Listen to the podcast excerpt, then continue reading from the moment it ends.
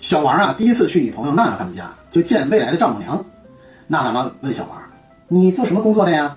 小王回答：“我在一家外企啊，做市场销售，负责华南和西南区的业务。”娜娜妈接着问：“那你得经常出差吧？”“是的，阿姨。”娜娜妈若有所思的哦了一声，接着又说：“那这样的话，我把闺女嫁给你，还真有点不放心呢。”小王忙解释说：“阿姨，我绝对不会做那些对不起她的事儿的。”这一点，请您放心啊。娜娜怕妈妈多想，也急着说：“妈，他人特实在，不会在外面接触那些不三不四的人的，干那些乱七八糟的事儿的。”娜娜妈瞥了女儿一眼：“我这问小王呢，你瞎插什么茬？”